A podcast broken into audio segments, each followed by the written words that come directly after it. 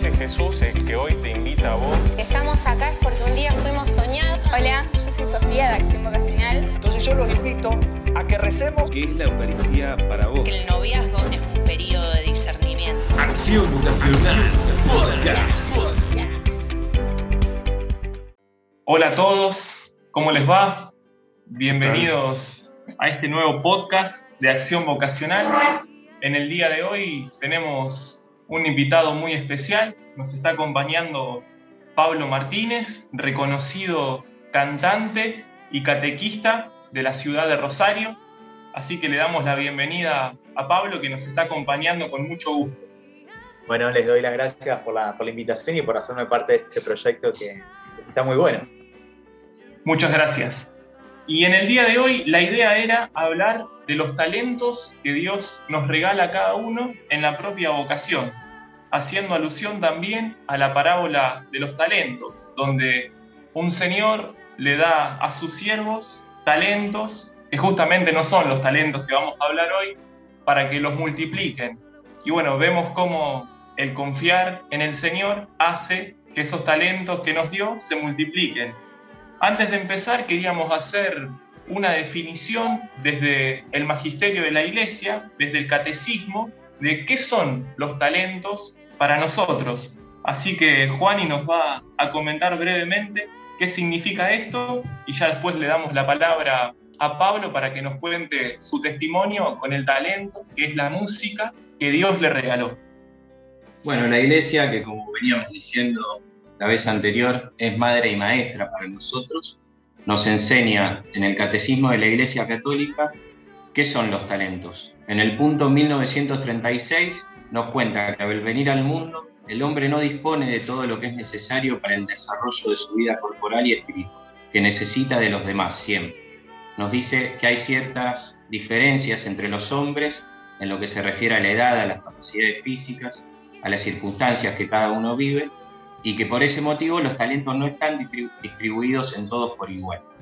Y en el punto siguiente, en el 1937, nos va a decir que estas diferencias pertenecen al plan de Dios, que quiere que cada uno reciba de otro aquello que necesita, y que quienes disponen de, talentos particulares comuniquen sus beneficios a los que los necesiten.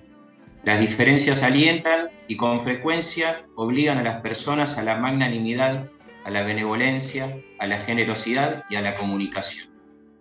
Ahora sí, Pablo, ¿nos querés contar cómo fue que surgió, o sea, que vos descubriste este talento que Dios te estaba regalando, que es la música?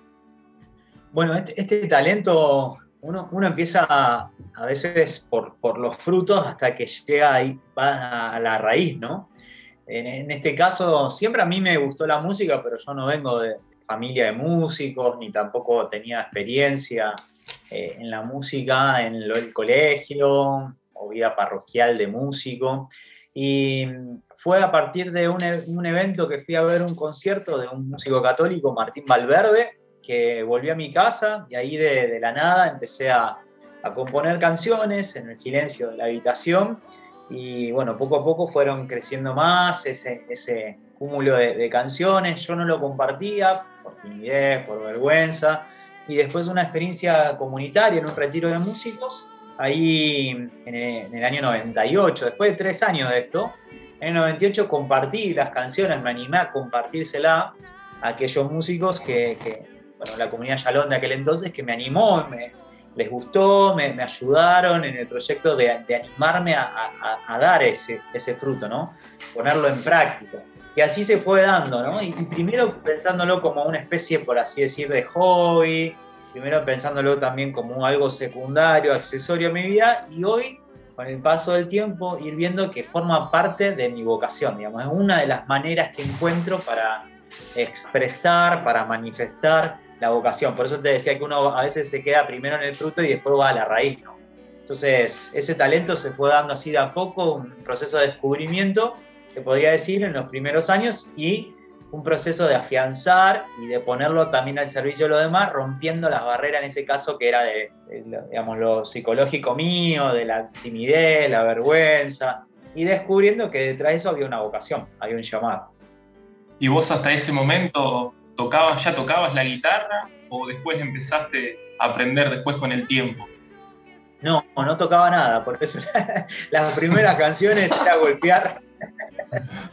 bueno, capaz claro, capaz que guitarreaba en la, facultad, en la escuela, pero, pero no guitarrear de la guitarra, ¿no? Eh, así que no, no tocaba ningún instrumento. Por eso ni, ni tengo grabación de esas canciones, solo tengo el registro de las letras. Y bueno, en aquel momento había cassette, sé que esto es muy viejo para ustedes, pero no, no había celular, no, no había grabadorcito digital para grabar y bueno, tengo algunos, algunos cassettes guardados. Pero eh, después sí, en el, eh, hice la casa de la catequesis, el de catequesis, ahí empecé a, hacer un, proceso de, formación en guitarra y sobre todo la vida parroquial, viste que la vida parroquial te ayuda también a, en este caso, ponerme al servicio de, la celebración eucarística, bueno, ahí, ahí, como grupo de jóvenes me fue ayudando también a aprender. Pero sigo sin aprender todavía, ¿eh? voy, un poquito, de a poco.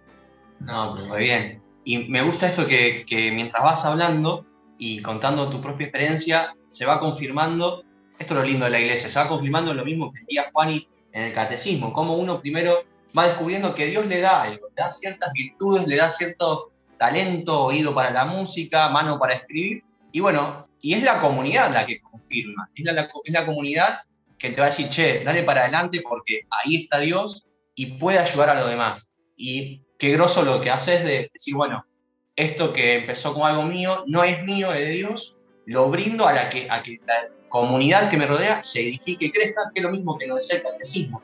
Entonces, está muy bueno cómo se puede ver esto en tu vocación claramente. ¿Cómo fue que te contactaron o te vieron? O sea, la gente que después te promocionó para que vos puedas dar el salto, o sea, pasar desde ser algo más local a ser algo ya más reconocido. Bueno, yo, yo lo veo como la, eh, la providencia, ¿no? La mano de Dios. Después uno con el paso del tiempo relee su historia y su vida y va descubriendo ahí un camino de fe. Eh, el paso de Dios, ¿no?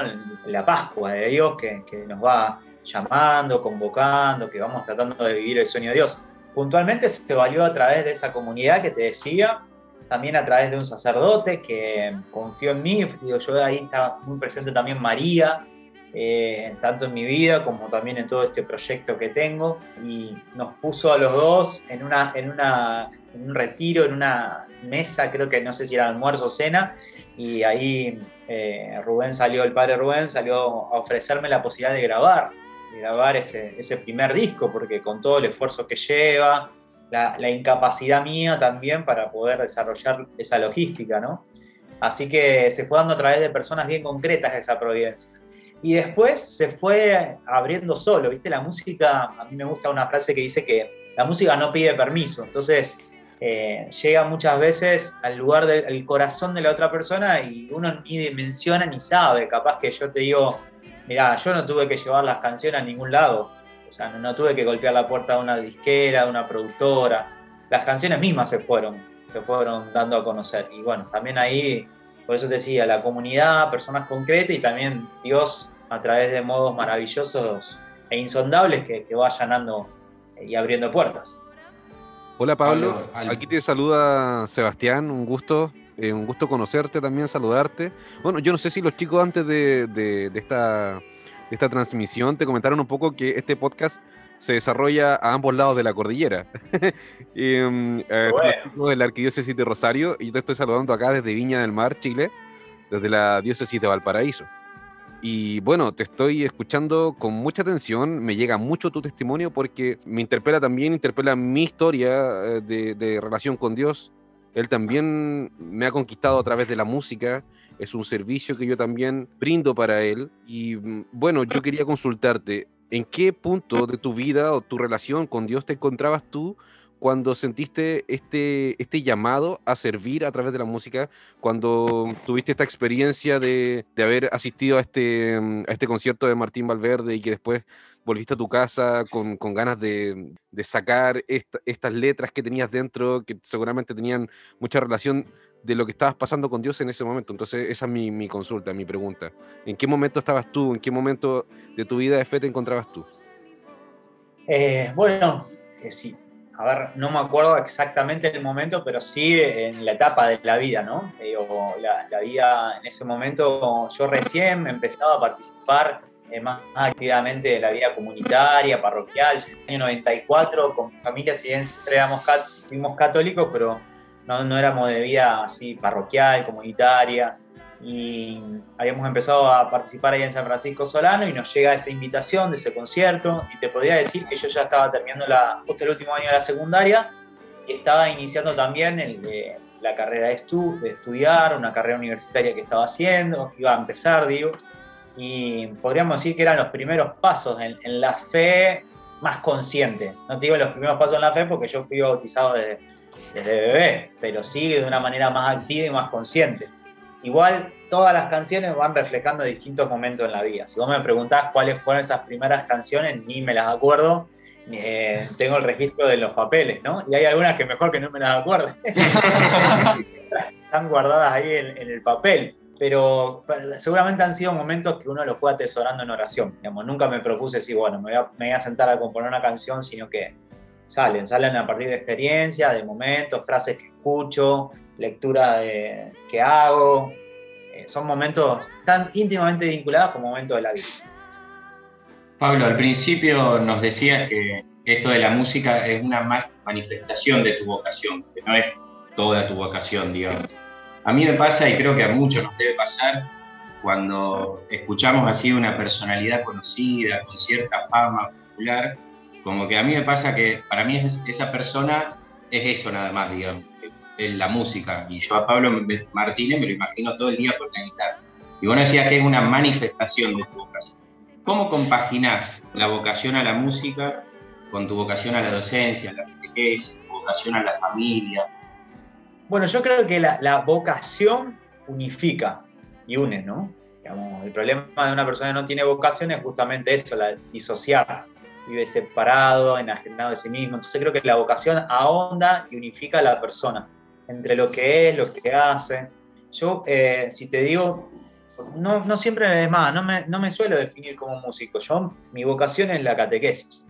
Es decir, yo soy catequista y esa dimensión, ese llamado que, que descubro de Dios a la evangelización, la vivo a través de la música, como un lenguaje para expresar y comunicarme en la fe, la vivo también a través de, la catequesis concreta, en toda mi época de, ser profesor en los colegios o en la parroquia, y la vivo también a través de lo que escribo, cuando hago, lo mejor escribo algún texto, y lo, y lo vivo también a través de los medios, en las plataformas de, internet, cuando hago los videos, cualquier otra cosa. O sea, todo está, eh, digamos, eh, es transversal a este llamado, a esta vocación. ¿Y cómo lo vivo? Como laico, y lo que me permite también es, en relación a tu pregunta, está muy buena, a mí me ayuda mucho mi esposa, mi hija, también la oración y también mis amigos, para que yo no me compre ese personaje, digamos, que, que se puede gestar en torno a esto. Y eso está bueno porque normalmente la persona tiende a idealizar. Y detrás mío hay una persona sencilla y concreta pecadora, humilde, en cuanto a que no, no, no tengo yo la capacidad que mucha gente, la gente se espera de, mí, pero lo vivo desde la fragilidad, a eso me refiero, no lo digo de la fragilidad, pero también de, la, la, fuerza del llamado. Entonces, a mí en lo personal como laico me ayuda mi familia, ayuda también los amigos, a no comprarme eso que te decía, ¿no? esa idea, ¿no? O que también ayudar a que los demás no se queden con esa idea. Está bueno. Y así comentabas al pasar, salió otro aspecto, si bien está bueno esto de la música, creo que es muy, muy, lindo lo que haces, salió otro aspecto, que son estos de, los evangelios cotidianos, estos videos que llevan años ya girando en la red y que también es un fruto de tu vocación y que verdaderamente es eh, un talento que Dios te da, porque verdaderamente es un carisma, es algo que requiere, bueno, no sé cómo lo llevarás adelante, pero todos los días, de de rezar y de producir. O sea que ese también es un gran talento que supongo que también has tenido que, ir trabajando y, reconocer como un regalo de Dios, ¿no? Bueno, eso, eso surgió también de, entrar en contacto con la realidad, ¿no? En la que estaban, es decir, los chicos en la escuela no estaban vinculándose con la catequesis. Entonces te digo, bueno, ¿qué hago? Ellos veían que, yo veía, digo, que ellos usaban eh, esa herramienta, la plataforma de Instagram, como una forma de, de más, más que herramienta, como un lugar para habitar, ¿no? Que lo frecuentaban, digo, bueno, si, si, ellos no van a la palabra, que la palabra vaya a ellos, ¿no? Entonces, bueno, empecé a hacer los videos para ellos y empecé a observar que estos chicos que no, no prestaban atención en clases, eh, empezaron a seguir ahí. Entonces digo, bueno, por acá puede ser, ¿no? Fue como una intuición de, de acercarme a ellos en su hábitat. Y, bueno, después lo fui confirmando también como, como, un llamado de Dios, porque, bueno, en este caso como, como laico, como discípulo misionero, digo, bueno, evangelizar en las redes, pero también descubriendo que en las redes está la presencia de Dios, porque si las redes es un lugar donde habitan las personas, Dios está, ¿no? Entonces digo, bueno, eh, lo vivo también como un talento, que uno lo pone en práctica, que lo trata de poner al servicio de los demás, cuesta, porque vos decís todos los días, sí, es verdad, cuesta, pero también como, como un servicio. Entonces, eh, no me canso porque digo, bueno, esto va a llegar a no saber a qué persona, como la canción, como la música, ¿viste? La, la, tecnología hoy te permite llegar a lugares insospechados. Sí, que uno nunca sabe también con quién eh, se puede encontrar, en qué momento. Pienso que de alguna manera también fuiste como, un visionario, ¿no? Porque hoy todo corre por, eh, por acá, ¿no? Por todo lo que es lo virtual, ya, bueno, lo venimos viviendo más que nada desde el año pasado hasta ahora todavía, y que como vos decís, ¿no? Es un lugar donde habitan las personas, por ende está la presencia de Dios. Eh, y creo que es un terreno, no sé si difícil, pero cuesta, cuesta eh, entrar y, evangelizar, sobre todo en, ese, terreno, donde hay eh, por ahí muchas más opciones y, y mucho más vistosas, por así decirlo. Parece que sabes, que yo lo veo como que está bueno y me pongo a pensar como Israel entrando al desierto, ¿no? Es decir, eh, el pueblo de Israel precisó esos años, simbólicamente los 40 años, ¿no? Digo, como un tiempo de prepararse, de cambiar también, de desinstalarse, de desacomodar, de, de aprender y desaprender. Y creo que este, este tiempo de la pandemia también nos ayuda a nosotros como iglesia a eh, también a, encontrar estos nuevos territorios, ¿no? Eh, y no ir con un espíritu de conquista, sino más bien decir, descubrir que Dios ya está. Y, también un desafío para nosotros para saber qué es lo que nos, invitan también el Papa, ¿no? Francisco, qué es lo que podemos renovar de caminos, de lenguajes, de tiempo, de búsquedas. Ponernos, ponernos en contacto con esa persona que hoy no frecuenta nuestros templos, eh, que es un vasto territorio, te diría. Entonces, es un desafío como iglesia que nos, sentimos interpelados por Dios, porque Él nos habla en la, historia, entonces, y bueno, también yo me siento interpelado de decir, bueno, a ver, ¿qué puedo seguir aprendiendo? ¿Qué, puedo seguir desinstalando? ¿no? no sé, es como que me siento muy en Israel en el desierto en este tiempo, que no, se nos caen las estanterías, se nos acomodan los planes, está bueno porque Dios nos quiere así, ¿no? Quiere libres. Entonces, hay que animarse, hay que animarse y ser, ser como ser visionarios en ese sentido, ¿no? De, poner la mitad en Dios y decir, bueno, me la juego porque Dios me invita a caminar. Me gustó mucho algo que dijiste, esto de la fragilidad, de que por ahí los que te vemos no somos conscientes de esa fragilidad y como vos dijiste, tendemos a caer en esa idealización de la persona que tal vez es una imagen muy errónea. Y otra de las cosas que me gustó fue que dijiste que te cuesta, y como nos cuesta a todos, la santidad de lo cotidiano, y que es realmente para valorar esto, de que bueno, uno ve que le cuesta, pero sin embargo elige seguir metiéndose en el desierto, esta imagen que usaste vos, porque sabe que Dios está ahí y que Dios puede seguir obrando en la propia iniciativa que Dios le inspira a uno. Y eso realmente me gustó mucho y bueno, lo valoramos un montón y es algo que tenés que seguir haciendo. O sea que lo pongo como una, anécdota. La otra vez un señor eh, acá de, Rosario me dice, te tengo pensado para una película. Y yo por dentro le digo, no, eh, me reía porque le digo, no, pero yo no soy actor. Y entonces él se ríe y me dice, va, si haces los videitos y te sale bien. Y digo, no, pero yo me muero vergüenza si tengo que actuar. Es más, eh, como yo toda la secundaria fui el callado del curso porque me podía llegar a un infarto si yo tenía que pasar una lección enfrente, ¿viste? Entonces, claro, la gente a veces idealiza y piensa que a lo mejor yo soy actor y que soy este, así muy extrovertido y nada que ver, nada que ver. Me animo porque a lo mejor estoy mirando delante del celular y no, no hay nadie que me esté mirando, pero a lo mejor me filman y me da vergüenza. Digo, a esa voy, ¿no? A veces uno se hace una idea, una expectativa de la otra persona y bueno, está bueno que descubrirse desde esa fragilidad que Dios llama y bueno, como se suele decir siempre, viste que no, no elige a los más capacitados, pero bueno, también un proceso de crecimiento, de formación y de saber soltarse y, liberarse también de, las propias limitaciones. Pablo, yo te quiero hacer una pregunta que puede parecer un poco cholula a lo mejor, pero que puede ser un muy lindo mensaje para estos tiempos donde por ahí el, hecho de ser una personalidad conocida no se vive bien, digamos. Eh, entonces te quería preguntar, ¿qué significó para vos, cómo, cómo fue la experiencia de pasar a ser una figura que por lo menos en nuestro ámbito es muy conocida y que goza de, cierta fama.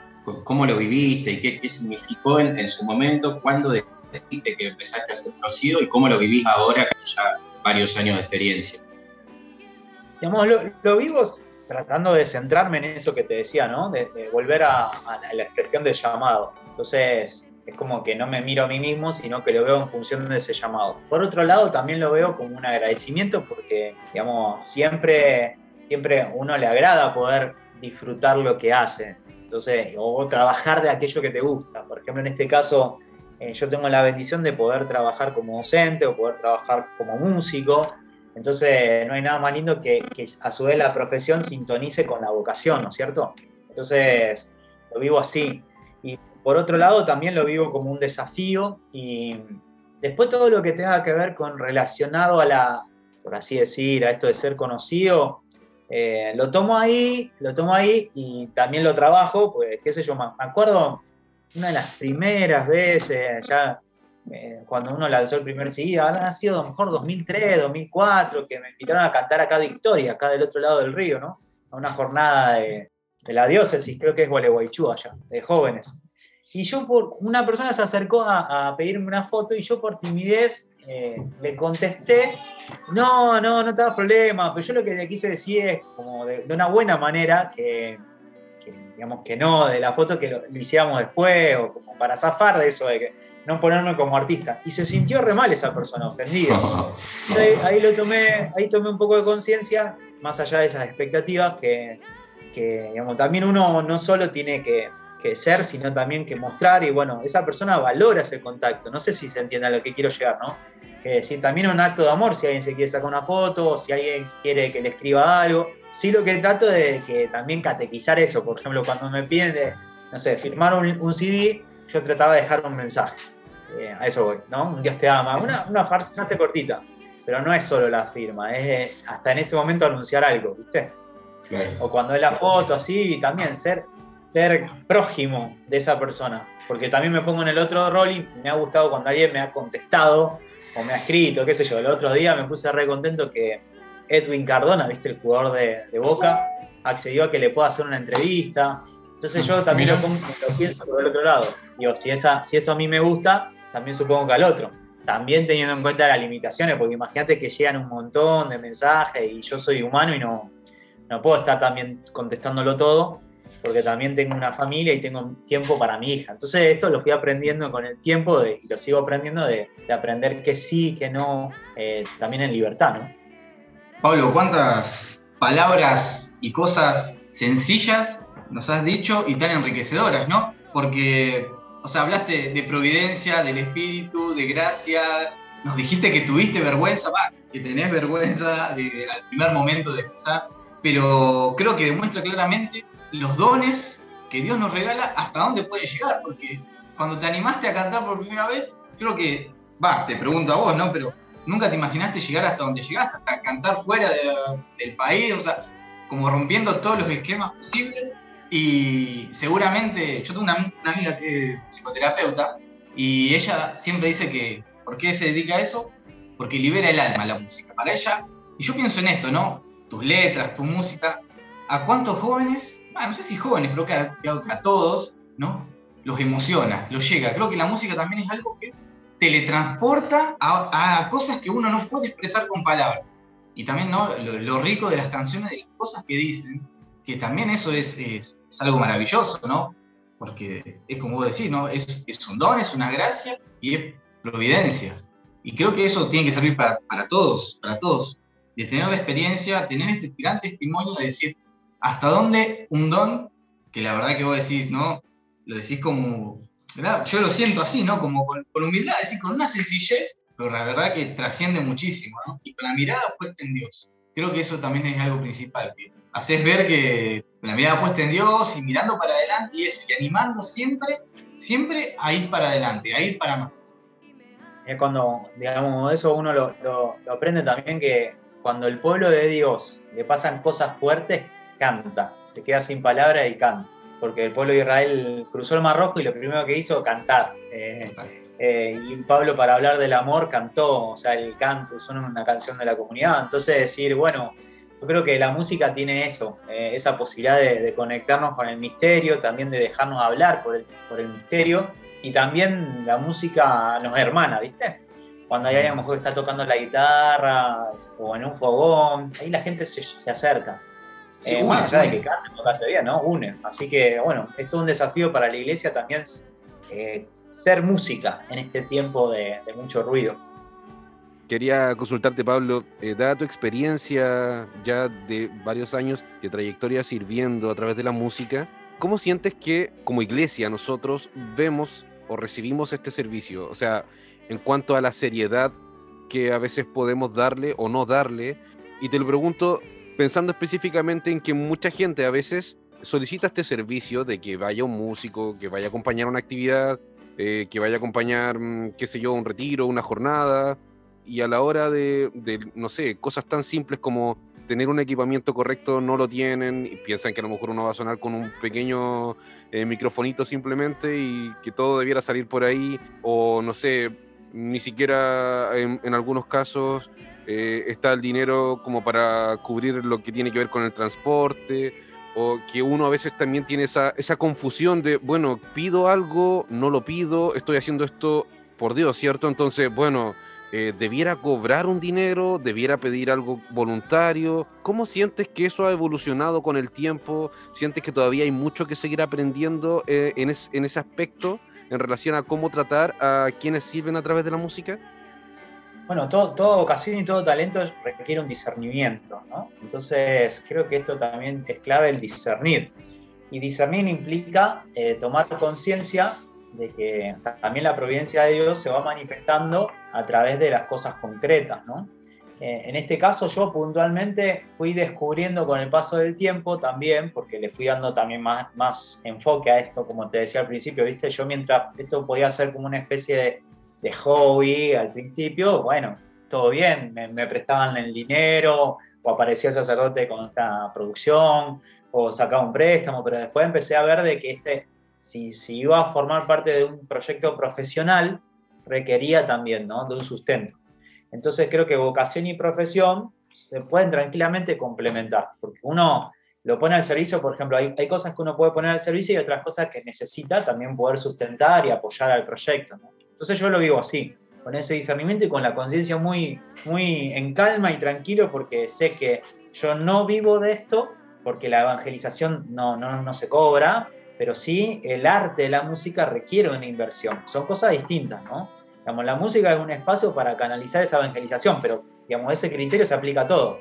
Yo como discípulo misionero lo puedo hacer como docente, como músico, como abogado, como sacerdote, es decir, todos necesitamos también una fuente de inversión, más cuando digamos, no tenés nadie atrás que te banque, digamos, una estructura. Yo en este caso, yo no tengo ninguna institución o empresa, nadie. Entonces, eh, la providencia de Dios se, se manifiesta a través de, esa persona, que ese grupo que te invita o quien escucha hoy a través de las redes sociales una canción.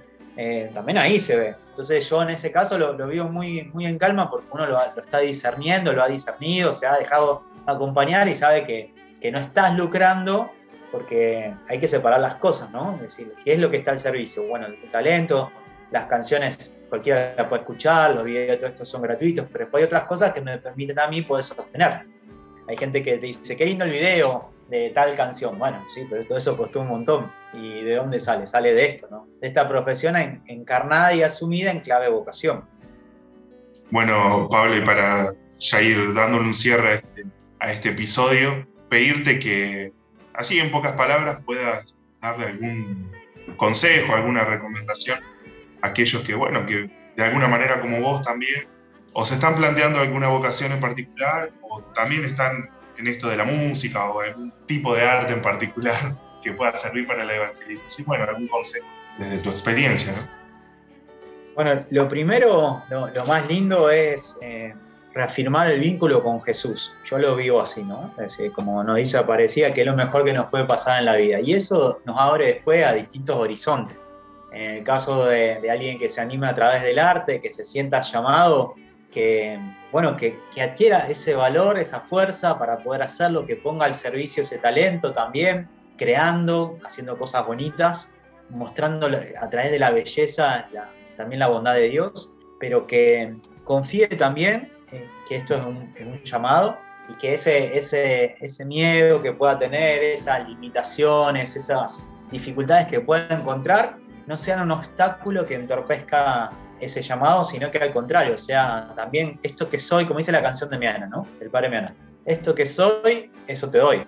De esa sencillez, de esa simpleza, decir, mira, yo, Señor, te ofrezco esto, yo pongo estos, dos, estos cinco panes, estos dos peces, y vos haces el milagro, vos haces el resto, y después, bueno, eh, todo se confía a, la gracia de Dios. Así que, querido joven, o adulto, o niño, quien esté escuchando o vaya a escuchar esto, lo importante es animarse, dar ese paso y ese salto en fe y obviamente que este paso se, va reafirmando y, esta formulación se va renovando año tras año, eh, día tras día. Así que bueno, a animarse, animarse y a confiar. Que si estás sintonizando el sueño de Dios, entonces es lo mejor que te puede pasar. Y ahora, Pablo, para ir terminando, ¿podrías cantar algún pedacito de alguna canción? La que mencionaste antes o la que más te guste, para ya terminar. Dale, ahí estoy tratando de sacar la guitarra de, la punta. Ah, perfecto.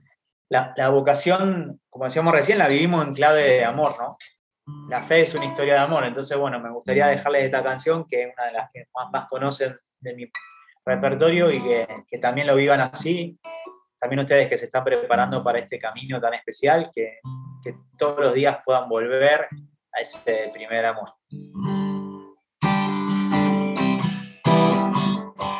puede faltar toda la vida. Puede faltar hasta la vida. Pero no quiero que me falte deseo de amar hasta el final.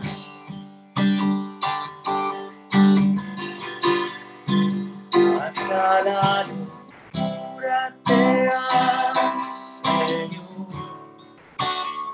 Ya no quedan dudas en mi corazón de que te amo, te amo, Señor. Quiero amarte hasta el extremo. Sin reservas darme por entero. Como los que se han enamorado, yo te canto mi amado final. Hasta la locura te amo, Señor quedan dudas en mi corazón de que te amo, de que te amo, Señor.